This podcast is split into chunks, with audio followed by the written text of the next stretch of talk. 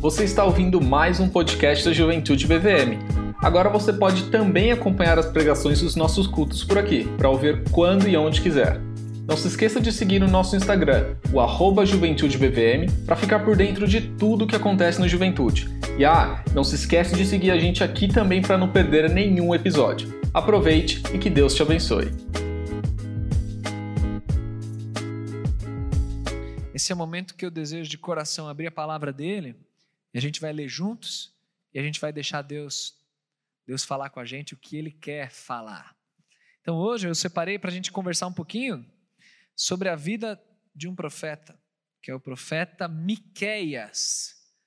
O profeta Miqueias não é um profeta tão conhecido assim, embora essa passagem que a gente vai ver hoje, eu já eu já mencionei em outras pregações, eu já citei essa passagem, que eu gosto muito dela, mas hoje eu quero me concentrar nessa passagem específica do profeta Miqueias, que é Miqueias, lá no capítulo 6. Se você tem dificuldade de achar o profeta Miqueias, eu não te condeno. Faz parte, os profetas do Antigo Testamento não são tão fáceis assim de achar, são livros muito pequenos. Mas eu te incentivo a conhecer cada vez mais e a mapear cada vez mais os, os, os livros do Antigo Testamento. Então, o profeta Miqueias está logo após um livro de um, de um profeta conhecidíssimo aí, que é o profeta Jonas. Então, você encontra aí. O profeta Miqueias, ele viveu por volta do século oitavo antes de Cristo. Então nós estamos falando aqui dos anos 700 e tralalá antes de Cristo. E ele foi contemporâneo de outros dois profetas, até mais conhecidos do que ele. Naquela época, a nação de Israel ela estava dividida em dois reinos que nós chamamos assim, né? A gente viu isso né, várias vezes em escola bíblica e tudo mais, que é o reino do sul chamado de Judá e o reino do norte chamado de Israel. A nação estava assim dividida nesses nesses dois reinos aí capitais separadas, reis separados e tudo mais. E o profeta Miqueias, ele ministrou para o reino do sul, o reino de Judá. Na mesma época, um pouquinho antes, mas contemporâneo, com Isaías. O profeta Isaías, que é muito famoso, é contemporâneo de Miqueias. E esses profetas, então, são os dos profetas mais antigos, assim, são dos primeiros profetas, né? Do, desses do final aqui do Antigo Testamento. E ao mesmo tempo que Miqueias e Isaías estavam ministrando ali no Reino do Sul, o profeta Oséias, grande Oséias, famoso, estava ministrando lá no Reino do Norte. Então a gente tem esses três profetas mais ou menos contemporâneos aí. E o que estava acontecendo na época do profeta Miqueias é que a nação estava numa profunda idolatria, estava se afastando de Deus. E essa idolatria, esse afastamento, desembocava em uma injustiça social. Pobre sofrendo, povo é, é, oprimindo absurdamente uns aos outros, juízes que eram desonestos. A nação estava muito perdida em, em, pecados, em iniquidades, e Deus levanta esse homem, Miqueias, a respeito de quem a gente sabe pouco, a gente não sabe muitos detalhes biográficos sobre Miqueias, mas aparentemente ele era alguém que não era tão importante, usando esse termo importante do jeito que é usado costumeiramente, né? alguém de, de posses ou coisa assim. Né? Ele não era alguém é, de posição lá na época, porque ele não é citado com o nome do pai dele. Né? Normalmente os profetas vinham fulano, filho de ciclano, ele o nome do pai não é nem citado. E como ele menciona muito essas, essa questão também da injustiça e da opressão, é possível que o profeta Miqueias venha realmente até das classes mais baixas mesmo, lá de, de Judá. Fosse alguém que, que se levantou de lá e, e, e começou a ser usado por Deus para proclamar a palavra para o povo. Esse profeta, ele exerceu seu ministério ao longo de, do reinado de três reis, aí pelo menos. Rei Jotão, rei Acás e, por fim, o rei Ezequias, que foi um rei bem piedoso de Israel e, inclusive, muito em função da, do, do, profetismo ali de, de Miquéias.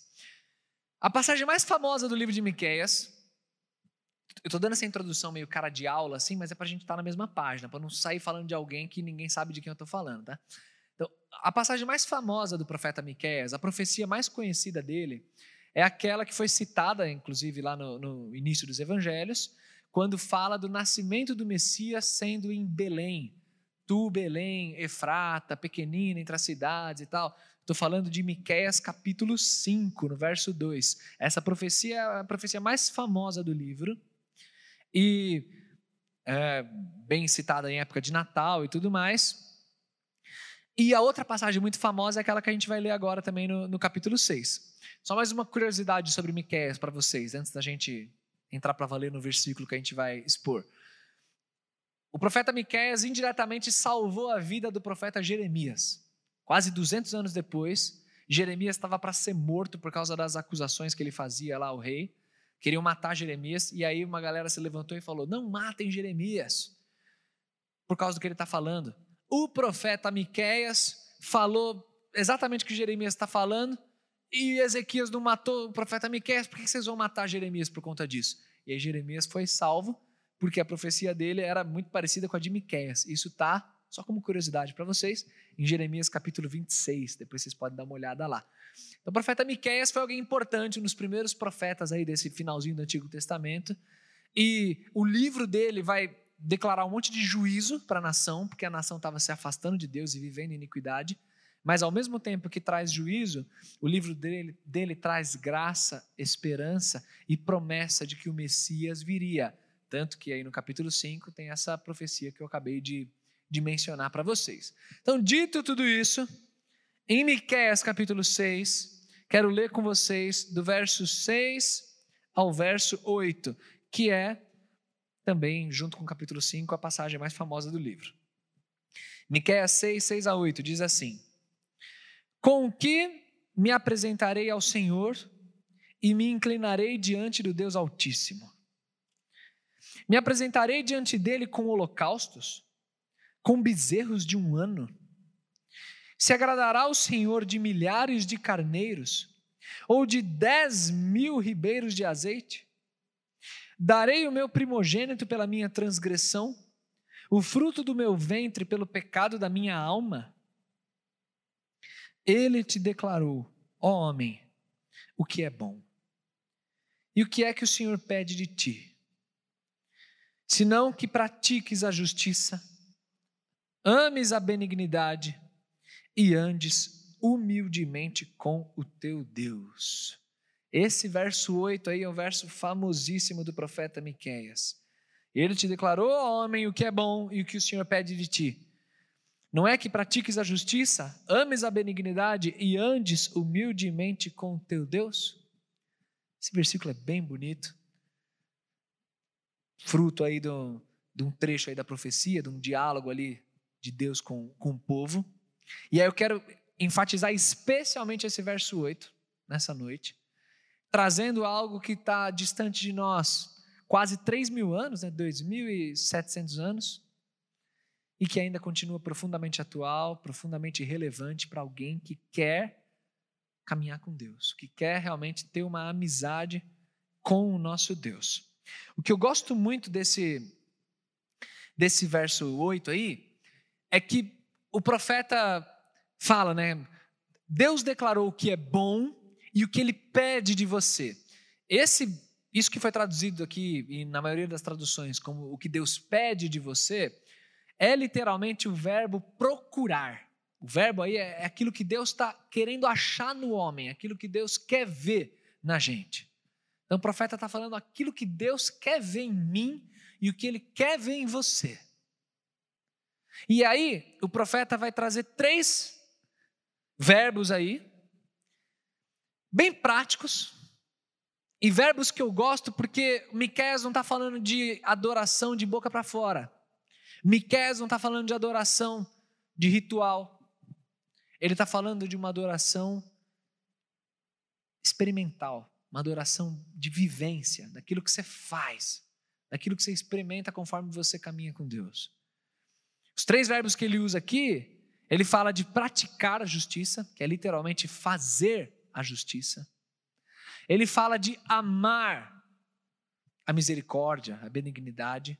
E o verbo amar no contexto bíblico todo, ele é muito mais do que uma sensação, um sentimento só, uma coisa fofinha que, que arde no peito. O verbo amar, ele diz respeito a comprometimento, a, a você se entregar a alguma coisa, a você se dedicar profundamente a algo, algo prático. E ele vai falar também é, o, o último desses três verbos, que é andar humildemente com Deus, que é a ideia de caminhar com Ele. Três verbos assim dos mais comuns que tem no Antigo Testamento, né? É, assá, rav e halak. Esse verbo fazer, amar e andar. Três verbos que vão aparecer aí no Antigo Testamento todo, e Miqueias separa esses três verbos para dizer que é isso que Deus quer ver na gente. O primeiro deles é quando Miqueias fala, ele quer que vocês pratiquem a justiça. Esse praticar a justiça tem sim uma conotação de justiça social, justiça em meio à nação, diante de tanta coisa que estava acontecendo. Só para ilustrar esse ponto para vocês, se você voltar umas páginas aí do, do profeta e for lá no capítulo 3, você vai ver aí no, no verso 3, Miqueias dizendo que os líderes da nação, até antes, vamos no verso 2, são aqueles que odeiam o bem, amam o mal, arrancam pele de cima deles, a carne de cima dos seus ossos, que comem a carne do meu povo, arranca a pele, esmaga os ossos e divide na panela como carne dentro do caldeirão. Ó, ó, a descrição que Miqueias dá do nível de injustiça que acontecia naquela época.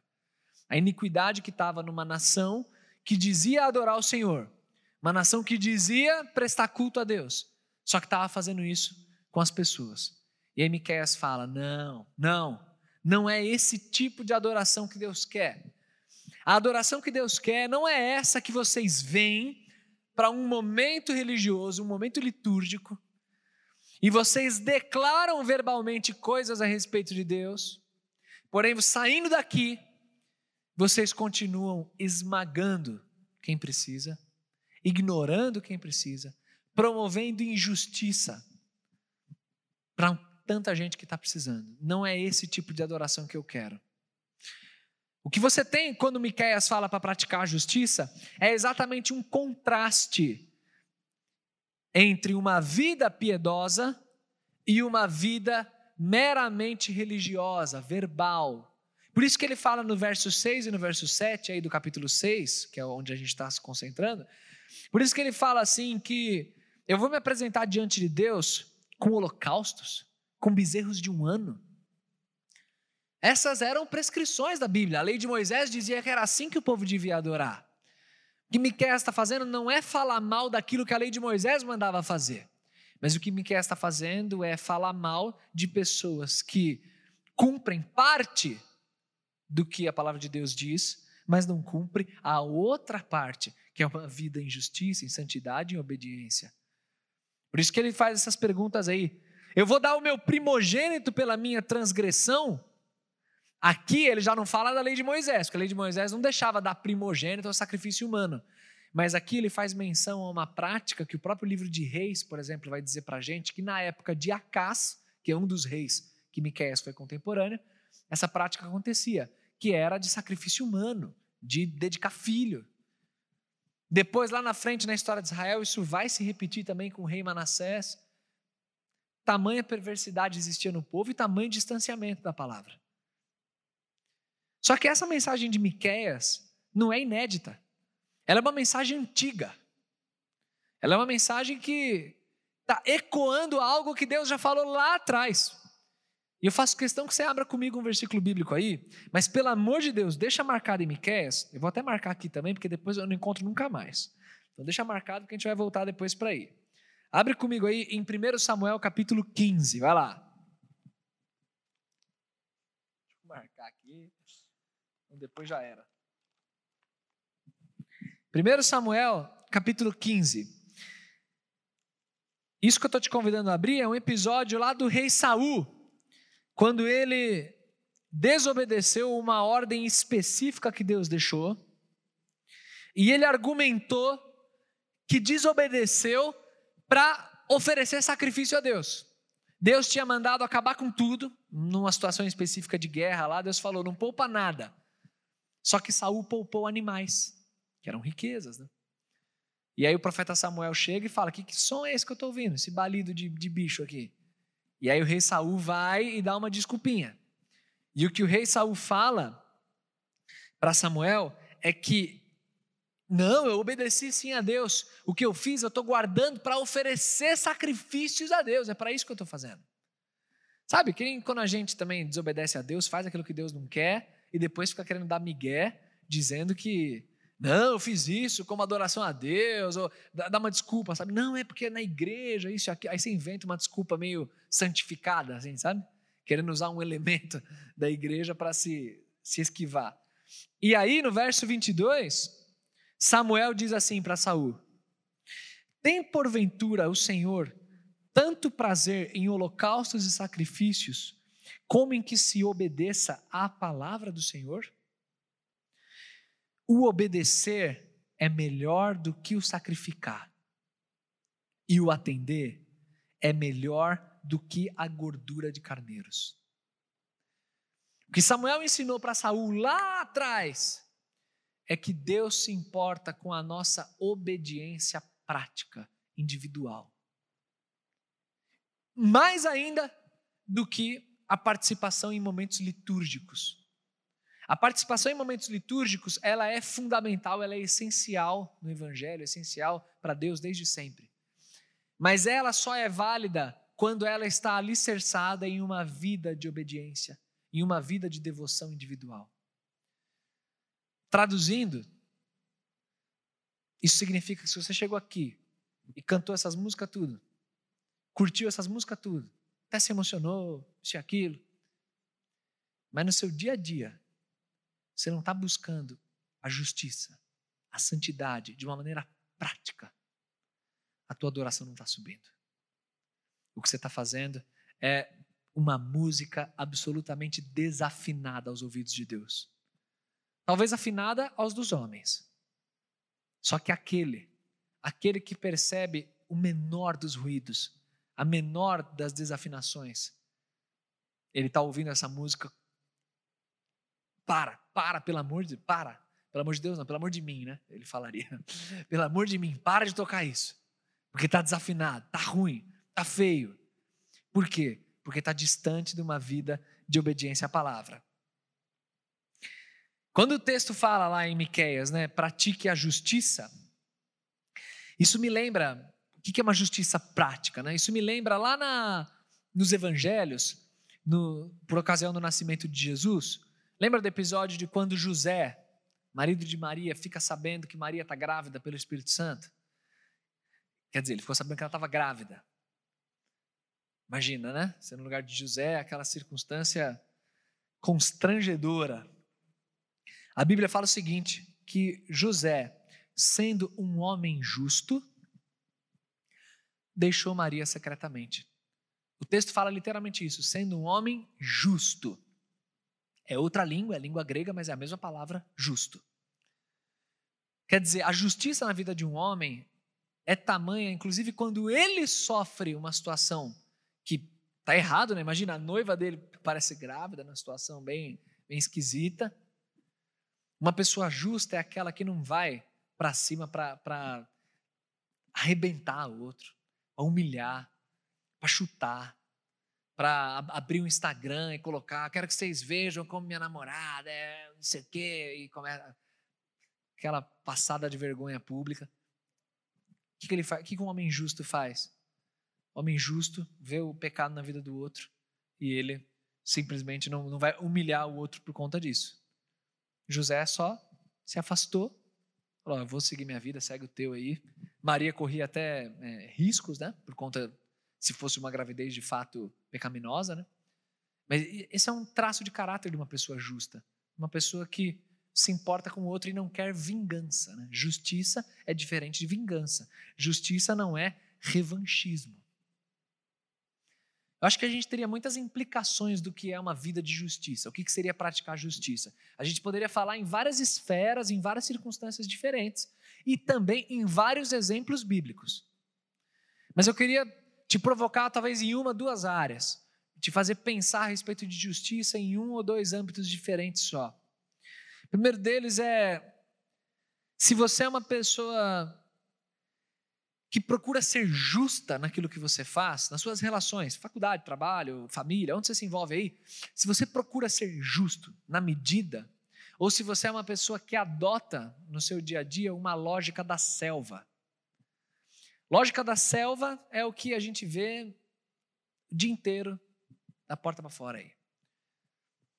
Lógica da selva é o que é meu vem primeiro, Lógica da selva é: tem escassez de recurso. Melhor a mãe dele chorando do que a minha. Vou para cima. Lógica da selva é: no meu trabalho, Fulano tentou passar uma rasteira em mim. É. Agora vou metralhar na próxima oportunidade que eu tiver. Fulano não me chamou para o rolê? Acabou. Agora cortei, Nunca mais vou chamar para nada também.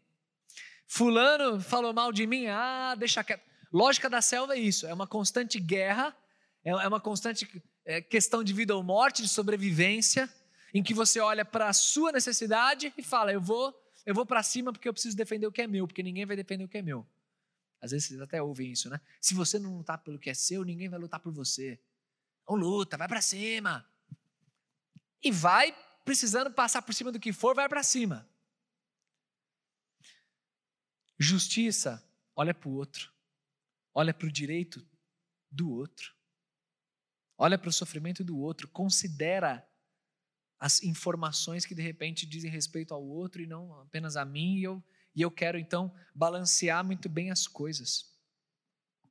É ter uma visão do todo. Eu vou ilustrar isso. Eu estava um dia com meu irmão, que nem crente é, né? mas é uma pessoa que foi criada num contexto cristão e, e, procura ser uma pessoa justa, equilibrada naquilo que ele faz, mesmo não sendo cristão, inclusive. E aí a gente estava junto um dia passeando com as nossas filhas, estava num parquinho lá, e aí quando a gente foi estacionar, ele estacionou numa vaga lá, eu parei, estava meio difícil de parar. Logo que a gente desceu, quando a gente estava chegando no parquinho, ele olhou para trás e viu que a vaga onde ele estacionou é, tinha uma rampa, né, que mostrava que a, por ali era de acesso, né, cadeirante e tal. Aí na hora ele parou, falou, cara, acho que vou tirar o carro daqui, né? Não, isso, faz isso, melhor, é. Então. Aí ele foi lá e tirou. Tirou, voltou, coisa de três minutos depois, estamos lá no parquinho. Assim, deu nem cinco minutos no relógio. Do nada, eu já tinha esquecido, até ele vira para mim e fala: Bruno, seu irmão é um idiota, cara. Oxe, o que aconteceu? Cara, eu acho que eu devo ser muito tapado, não é possível, eu devo ser muito idiota, porque eu acho que eu estou buscando uma, um estilo de vida que eu acho que não existe mesmo. Do, do que você está falando? Olha ali. Um carro parou, entendeu? Dois minutos depois, um carro parou onde ele tirou. Se preocupou lá em tirar, não sei o quê. Cara, aí ele, eu me questiono, sabe? Acho que esse tipo de circunstância às vezes é, deve ser melhor nem tirar, nem, porque de todo jeito é, não vai ter esse negócio aí, meu. Então, você tiraria, Bruno? Falei, não, você está certo, tá, tem que tirar, tem que tirar. Não, porque você está pensando no, em acessibilidade, você está pensando no outro, você está pensando num cadeirante. Imagina, se outro carro vai botar, independente do resultado ser errado, porque a nossa cultura é assim, que o outro arque com esse tipo de, de postura. Que a consciência dele é que, se, é que tem que lidar com o fato dele botar uma vaga que vai atrapalhar um acesso de um cadeirante. Não eu, não você. Você fez certinho, tirou o carro mesmo, é, é por aí. Assim, é um exemplo pequeno, mas que eu queria que você, com a inteligência que Deus te deu, aplicasse esse exemplo para diversas outras áreas, sob esse filtro da justiça. Uma pessoa justa é aquela que olha para o outro. Olha para si também, mas na medida justa. A balança está sempre equilibrada. É uma pessoa ponderada, equilibrada, uma pessoa sóbria, que tem uma visão do todo, não tem uma visão enviesada, só pensando em si. Vocês estão tudo aí no, no, no, no pecado, no absurdo de ficar vendo Big Brother. Eu sei que vocês estão tudo assim. Big Brother virou tipo o negócio do. É, último jogo da a última rodada do brasileiro não chegou nem perto do, do Big Brother. Eu, eu não me considero melhor que ninguém por conta disso, tá? Mas eu não tô vendo Big Brother, não vi nem um minuto disso. Só que eu tô por dentro de tudo, cara. Tô sabendo de tudo que acontece lá, irmão. Meu Instagram, sei, tô, tô aqui acompanhando geral lá. E aí, eu dei risada com. Eu não lembro quem foi que postou, botou uma notícia que um dos participantes é, que saíram aí, parece que teve um que saiu com uma votação absurda, assim, é, é quase 100% de votos, um negócio assim. Aí eu vi a notícia de que esse cara que saiu assim, ele, ele falou assim que absurdo. Por onde eu ando na rua, as pessoas vêm e falam para mim que, que não votaram para eu sair, que estavam comigo. Tipo, o cara parece que saiu com quase 100% assim lá dos votos do negócio. Mas o que, que é isso? É, é uma visão particular. O cara só vê o que, quem ele encontra na rua, só vê quem está na calçada dele, só vê quem fala coisa boa dele. Não viu que geral chutou ele lá da, da competição, lá do, da casa, né? Esse é um exemplo assim vivo do que é uma visão enviesada das coisas, do que é alguém que não é ponderado, não é sóbrio, não, não consegue enxergar o todo, só consegue enxergar a própria, é, a própria realidade. Não seja assim. Seja uma pessoa que enxerga o todo, que consegue ver as coisas de fora. Isso, estou traduzindo aqui bem no, no, no, popular do que seria uma, uma vida de, de prática de justiça. Aí o texto continua e o profeta fala: ame a misericórdia, ame a benignidade. Quando ele fala para amar a misericórdia, ele está falando de algo que vem das entranhas. Quer dizer, eu tenho um comprometimento com a misericórdia. Eu tenho uma relação com a bondade, com a benignidade, que é, é, é um negócio que é amor. O verbo é literalmente amar. Ame. Ame isso que é um valor importantíssimo para os céus. Da mesma maneira que acontece com a justiça, que eu falei que tem aquele contraste com os holocaustos, com os sacrifícios, né? A misericórdia é a mesma coisa. Se você abrir um trecho, deixa Miqueias ainda aí. Se você voltar um pouquinho e abrir lá em Oséias capítulo 6, te desafio a abrir Oséias 6, vamos ver se você consegue aí achar Oséias, volta um pouco. Em Oséias capítulo 6, profeta contemporâneo de Miqueias, o profeta Oséias vai dizer assim no verso 6, um texto muito bonito. Oséias 6, 6. Porque eu quero a misericórdia e não o sacrifício. E o conhecimento de Deus mais do que os holocaustos. Igualzinho foi com a justiça, né? Eu quero a justiça, não os holocaustos, não os sacrifícios. Acontece aqui, eu quero a misericórdia, não os sacrifícios. Eu quero o conhecimento de Deus, não os holocaustos. Holocaustos, sacrifícios são importantíssimos, desde que alicerçados numa vida de misericórdia. Gosto muito que Deus coloca justiça e misericórdia. Ambas são virtudes do caráter dele e às vezes até parecem estar em oposição, mas nunca estão. Deus, ele é perfeitamente justo e perfeitamente misericordioso. E ele espera isso de nós também. Essa palavra misericórdia, que foi traduzida na minha, na minha benignidade, talvez na sua esteja misericórdia, é aquela palavra que vocês já me ouviram falar mais de uma vez aqui, que é aquela palavra que eu aprendi com meu professor falecido de hebraico, que ele dizia que é a palavra mais linda do Antigo Testamento e eu concordo muito com ele. É a palavra hesed. Essa palavra significa é o, é o amor leal de Deus, é aquele amor pactual de Deus com Israel. É aquele amor, aquele amor que fez Deus não destruir o povo dele diante de tanta idolatria, tanto pecado que sempre teve. Se ele fosse apenas aplicar justiça, não teria Israel, não teria igreja, não teria eu e você aqui nem para contar a história. Mas ele tem aquele amor leal. Essa palavra aparece demais no Antigo Testamento. E normalmente descrevendo essa relação de Deus com o povo dele. Amando de uma maneira tão fiel, que mesmo quando a gente é infiel, ele continua amando. Que mesmo quando a gente merecia morrer, ele bate no peito e fala: Não, eu vou morrer, de tanto que eu amo vocês. e ele manda Jesus para morrer por nós. É o amor que é o combustível de tudo isso. E esse amor que a gente vê nele é o amor que ele procura em nós.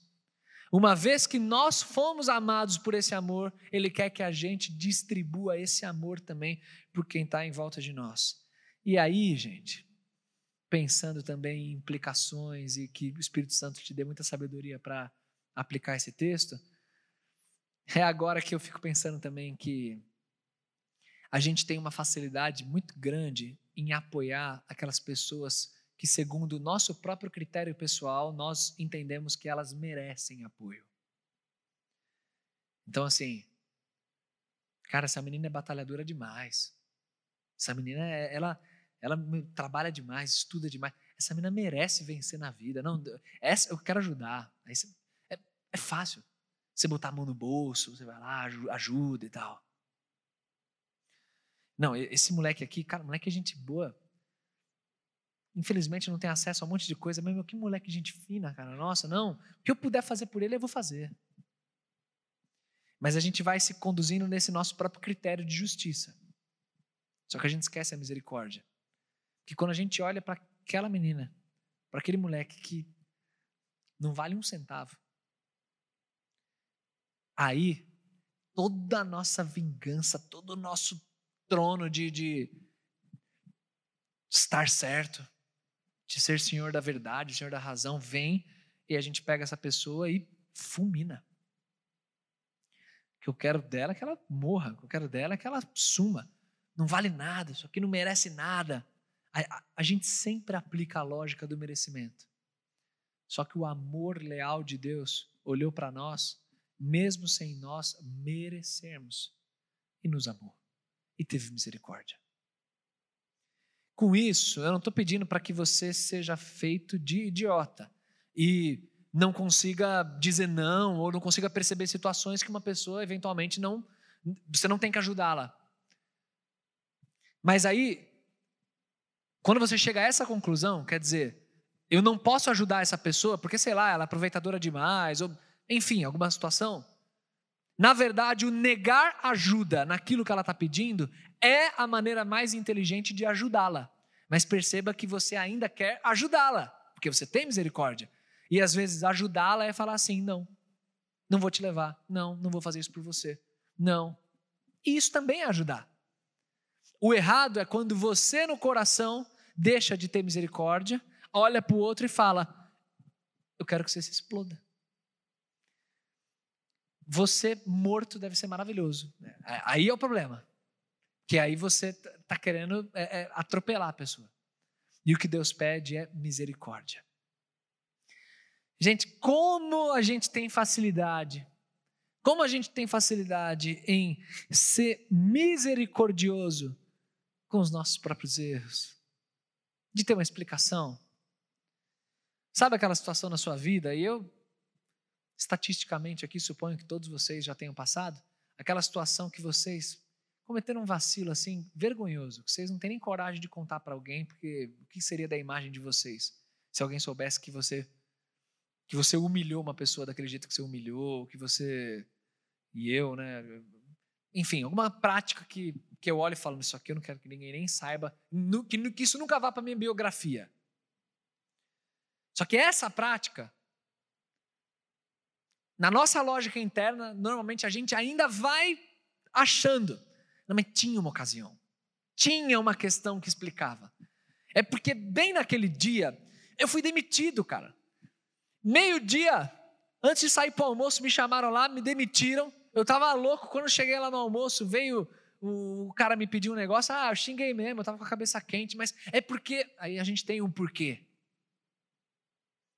Mas quando é o outro, quando é o outro, não tem misericórdia. Quando é o outro, não tem porquê. Quando é o outro, é não, não existe dia ruim que justifique isso. Não, não tem como. Vinha na igreja dia e noite, é de família crente. Para. Ô, Bruno, para com isso, né? Vai poupar? Imagina. O cara teve todas as oportunidades do mundo. Quando é o outro, a gente quer ver na lama. Não vou dar outra chance de jeito nenhum. Não, não vou considerar, não. Pense mastigue tudo isso que eu estou falando. Deixe Deus ir aplicando na tua vida essa palavra aí. Assim como eu falei da justiça, que a gente poderia falar de um monte de coisa, do amor leal aí, misericórdia, benignidade, a gente poderia falar um monte de área também. Mas uma área que eu queria me concentrar é nessa área especialmente de amizades, né? Relacionamento. Olhe para dentro de você e veja como que você tem lidado com as pessoas, com as amizades.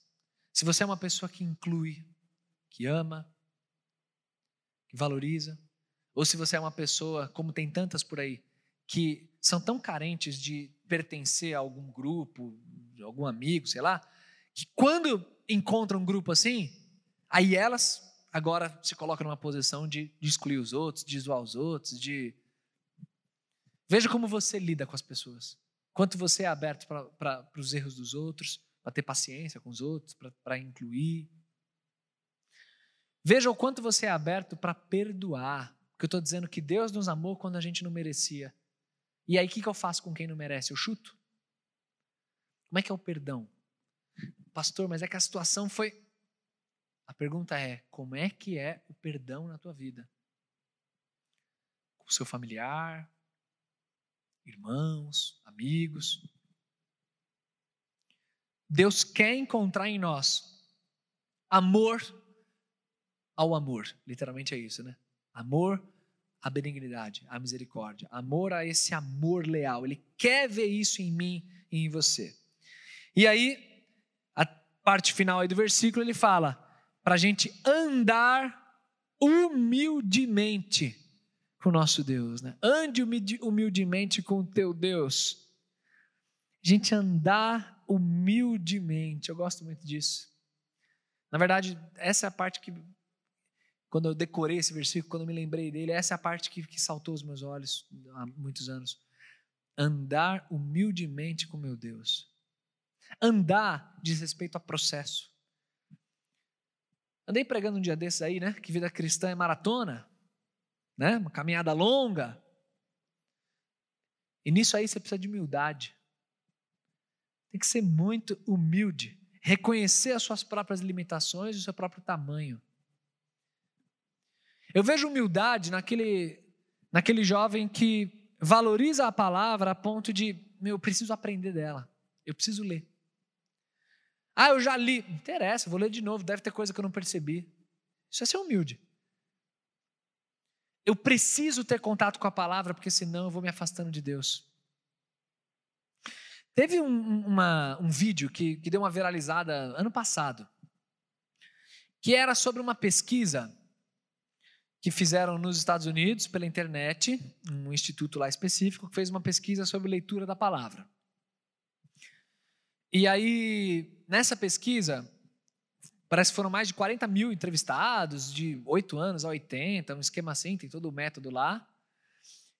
Mas eles queriam só saber quantos americanos liam a Bíblia. E aí também tinha nessa pesquisa, então, além da leitura bíblica, tinha também pecados específicos, pornografia, é, droga, um monte de coisa, solidão, é, várias coisas lá que, que o cara também preenchia.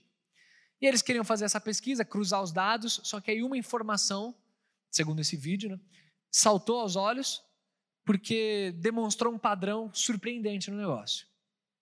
E o padrão foi o seguinte: uma pessoa que lia a Bíblia uma vez por semana, é, pode ser até contar tipo isso aqui, que vocês estão com a Bíblia aberta. Essa vez na semana, é uma pessoa que na, na outra coluna lá, de, dos pecados, as lutas, a tristeza, depressão, tudo mais, a pessoa estava lá com, com rating, um ranking alto lá de, de queda nessas áreas. Uma vez na semana. Duas vezes na semana, era progressivamente um pouquinho melhor a comparação dos dados. Três vezes na semana, uma pessoa que lê a Bíblia três vezes por semana, estava também progredindo no todo ali da estatística um pouquinho mais. Só que o dado que, segundo eles, foi surpreendente é que para as pessoas que liam a Bíblia quatro vezes por semana, a curva que eles esperavam é que seria um pouquinho mais também. Só que não é isso. Estava um, dois e três vezes por semana. A pessoa que lê quatro vezes, o salto era absurdo. a, o preenchimento da, da, outra parte da coluna de, de libertação, de um monte de pecado, um monte de vício, um monte de problema, era muito maior os dados quando eles cruzaram. E agora, interpretar esses dados, aí, aí, aí cabe a uma boa conversa de rolê pós-culto e discutir sobre isso, como é que é isso, o quanto essa pesquisa né, realmente reflete a realidade ou não. Eu quero me ater a essa coisa do, do ler a Bíblia muitas vezes na semana. Quatro vezes, bom, tem um número mágico aí, né? A semana são sete dias, quatro vezes por semana significa que você lê mais do que a metade eh, dos seus dias você está lendo a Bíblia.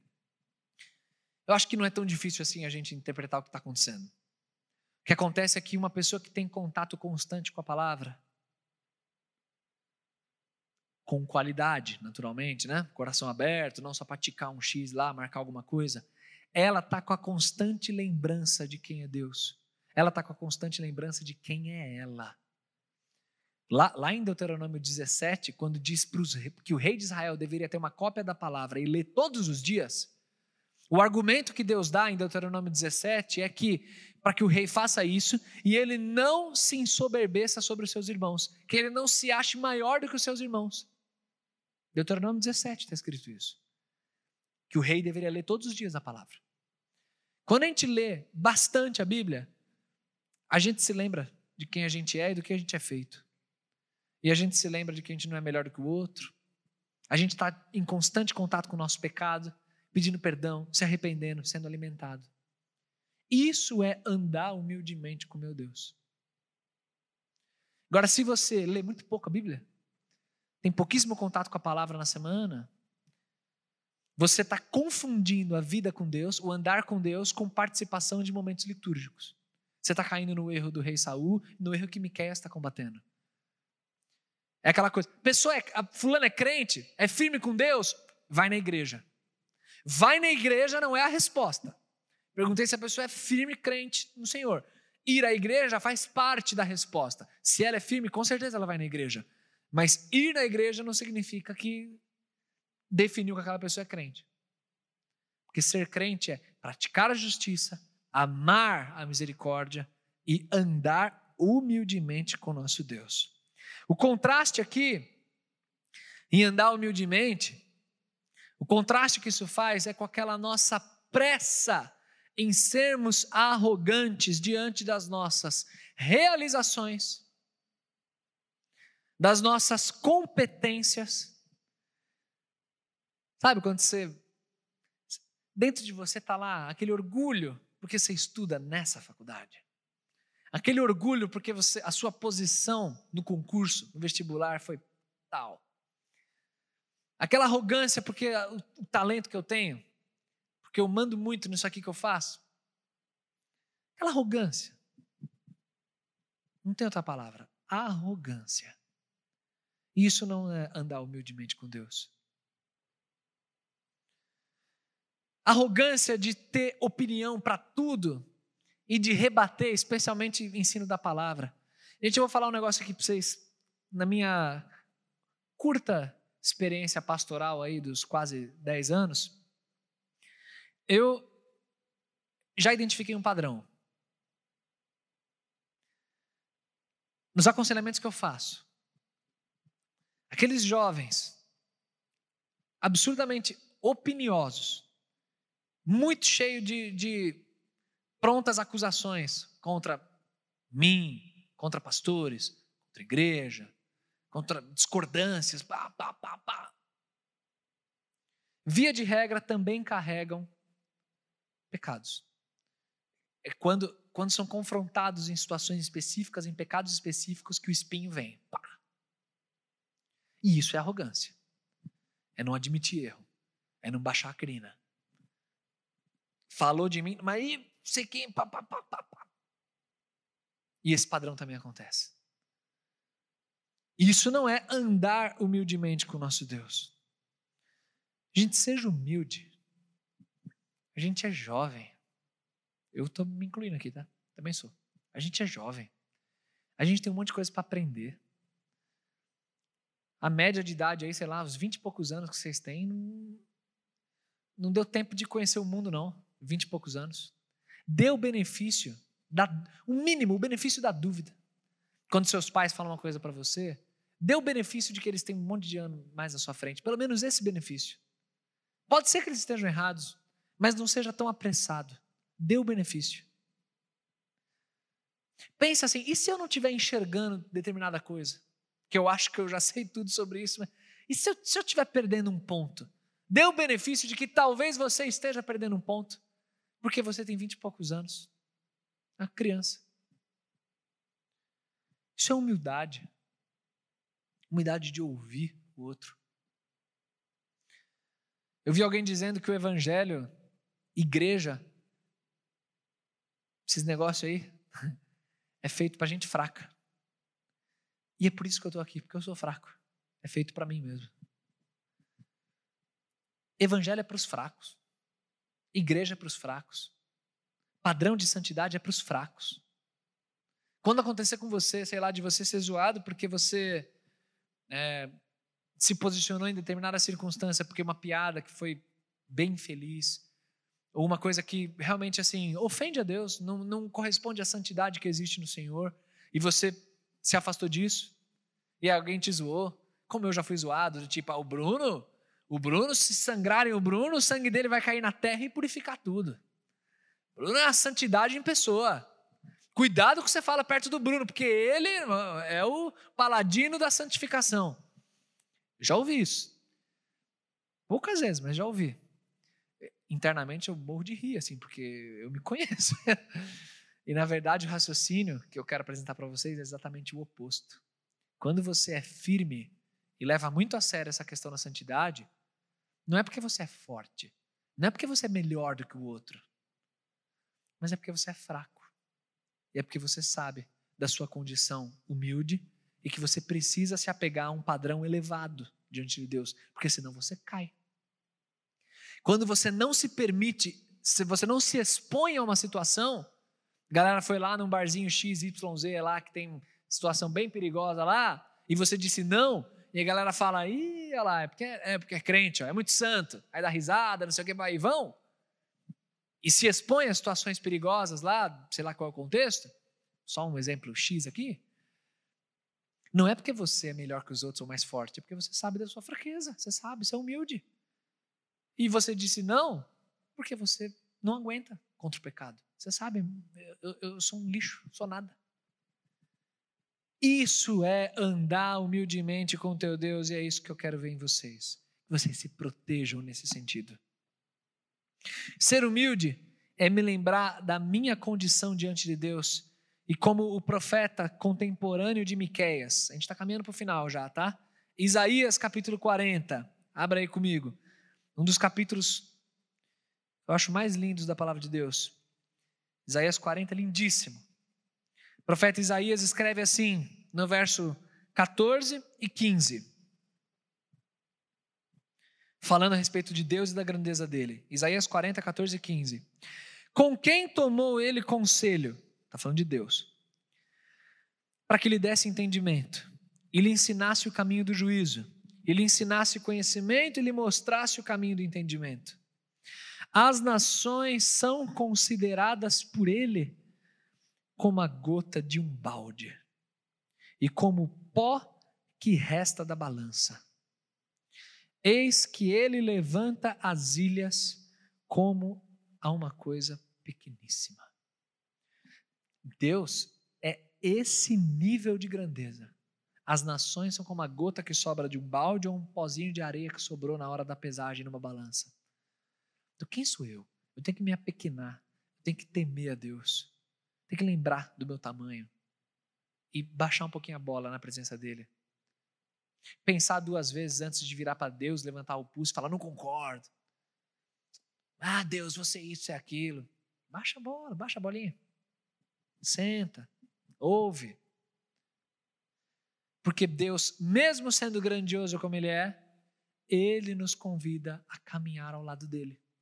Tanto que o profeta fala: Ande humildemente com teu Deus. Esse Deus grandioso, ele te chama e fala: Vem, filho, vamos andar junto, vamos, vamos caminhar, vamos crescer juntos. Gente, é esse Deus que a gente adora. É disso que a gente está falando. Vamos terminar? os últimos versículos do profeta Miqueias. Capítulo 7 do livro ali, né? Capítulo 7, verso 19. É também a, uma outra passagem bem relativamente conhecida do livro. Eu quero terminar com a leitura disso. Porque Miqueias, ele desce a lenha na gente, mas ele ao mesmo tempo mostra que Deus é gracioso. Eu quero fazer isso também, gente. Eu não quero ficar jogando culpa sobre ninguém, não. Quero pregar graça. E é por isso que o verso 19 do capítulo 7 fala assim: ó, Deus voltará a ter piedade de nós. Ele subjugará as nossas iniquidades. Tu lançarás todos os pecados nas profundezas do mar. Quando Miqueias fala sobre isso nesse verso 19, e até um pouquinho antes, no 18, quando ele fala: Quem é Deus semelhante a ti que perdoa a iniquidade, né, que passa por cima da rebelião do restante da sua herança? Ele não retém a sua ira para sempre, porque tem prazer na sua benignidade. Quando o profeta Miqueias fala isso aí, o 18 e 19, a palavrinha ali, prazer na benignidade, é a mesma palavra hesed, aquela misericórdia que a gente viu.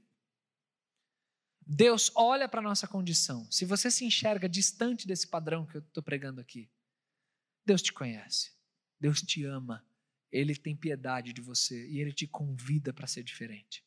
Mas abre o coração para Ele, não se fecha. Fala a verdade para Deus.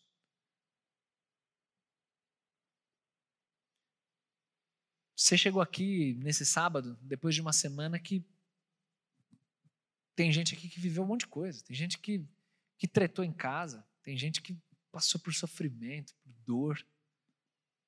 Tem representatividade para tudo aqui. Gente que está com um monte de crise, está com tristeza, gente que está em pecado, vício que não consegue largar. Tem de tudo aqui. Que a gente não vê, a gente só vê a superfície, mas tem de tudo nesses corações aí. E o que eu quero que você saiba que tem aqui nessa casa de adoração é: os seus pecados são lançados na profundidade do mar, na profundeza. Deus é um Deus perdoador.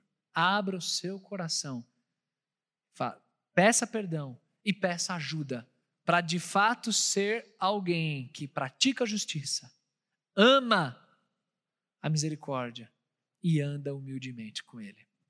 Ora, ora junto comigo aí. Senhor, a tua palavra em diversos trechos ela vai ecoando as tuas verdades, antigas verdades que o Senhor deixou revelada para nós. Desde Gênesis. E a gente vai vendo livro após livro da tua palavra. O Senhor nos lembrando as tuas verdades e nos conduzindo para uma adoração mais genuína. E, Senhor, eu te agradeço porque o Senhor me deu o privilégio, a responsabilidade de cuidar desse rebanho, dessa parte da tua igreja aqui em Vila Mariana. E eu quero, Senhor, te, ap te apresentar essa responsabilidade que o Senhor me deu de maneira fiel e, e te apresentar ovelhas saudáveis, bem alimentadas na tua palavra, ovelhas que dá gosto em o Senhor ver. Não por mérito delas, mas pela fé genuína, pelo coração verdadeiramente aberto. E eu peço então, Pai, que o Senhor use essa palavra, use esse culto para transformar esses corações. Para que quem ainda está muito endurecido, para que quem ainda está confundindo a caminhada prática contigo com um momento de liturgia apenas, para que essa pessoa abra os olhos e seja tocada pelo teu Espírito. Nos ensina a andar contigo, a viver em santidade, eu te peço. Muito obrigado pela tua palavra, muito obrigado pela esperança que a gente encontra no Senhor. É em nome de Jesus que eu te louvo. Amém, Deus. Amém, galera. Obrigado pela concentração por ouvirem, por participarem até aqui. Que Deus toque no nosso coração mesmo, beleza?